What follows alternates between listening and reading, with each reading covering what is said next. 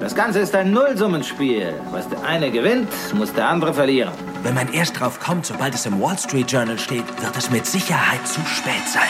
Und jetzt hört mir zu, hört mir genau zu. This is a five train. The next stop is Wall Street. Investment Briefing, das Update von den Finanzmärkten. Hallo ihr Lieben, Happy New Year. Ich hoffe, ihr seid super im neuen Jahr angekommen und ich freue mich riesig, dass ihr auch in diesem Jahr wieder mit dabei seid. Ich bin Anne Schwed, eure Investment-Expertin mit wie immer allen wichtigen Tipps, Tricks und Insights von den Finanzmärkten. Wir sind diese Woche mit einer verkürzten Woche ins neue Jahr gestartet. Montag war die Börse ja noch zu wegen Neujahr. Am ersten Handelstag gab es dann erstmal deutliche Gewinnmitnahmen. Die Märkte legten einen Minus hin.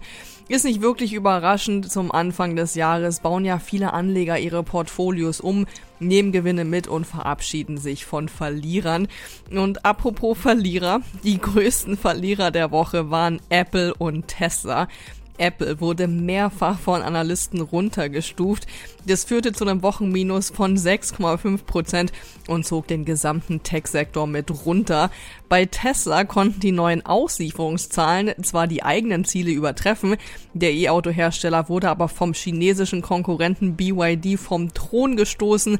Da gab es im vierten Quartal mehr Auslieferungen. Die Tesla-Aktie schloss die Woche mit einem Minus von 7 Prozent ab. Und auch die Protokolle der letzten Notenbank-Sitzung zur Wochenmitte konnten die Anleger nicht wirklich aufmuntern. Da ist zwar von ersten Zinssenkungen in naher Zukunft die Rede, aber für die Anleger waren das nicht wirklich neue Infos und die Party darüber ist eigentlich schon durchgefeiert. Zum Wochenende gab es dann auch noch die neuen Arbeitsmarktdaten von Dezember.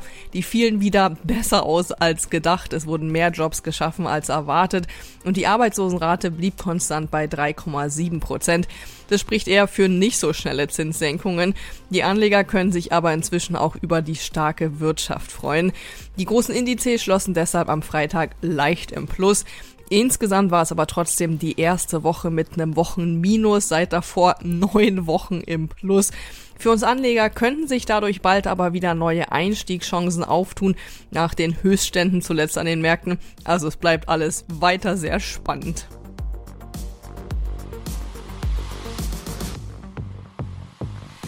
Unsere Themen in dieser Ausgabe. Die Wall Street und die Kryptowelt schauen ganz gespannt auf die kommende Woche. Es könnte nämlich sein, dass die Börsenaufsicht einen Bitcoin Spot ETF zulässt.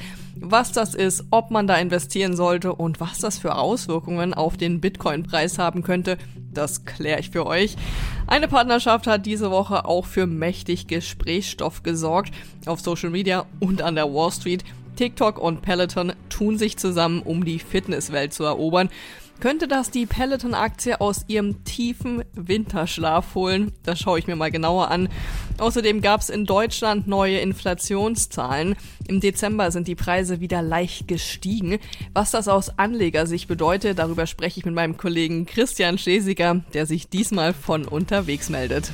Die Inflation lag im Dezember bei fast drei Prozent, also etwas höher als im November 2023. Allerdings gibt es keinen Grund für Alarmismus, denn die Preise sind vor allem wegen eines statistischen Effekts gestiegen. Zinserhöhungen sind deshalb nicht zu erwarten. In der Community Corner beantworte ich auch in diesem Jahr wieder all eure Fragen. Diesmal macht es Sinn, in Aktien aus Schwellenländern zu investieren.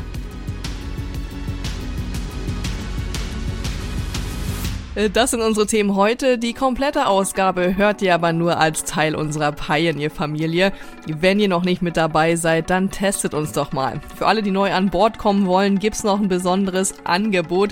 Schaut einfach mal rein auf thepioneer.de, meldet euch an und dann könnt ihr hier direkt weiterhören und jede Woche neue Insights mitnehmen. Investment Briefing, das Update von den Finanzmärkten.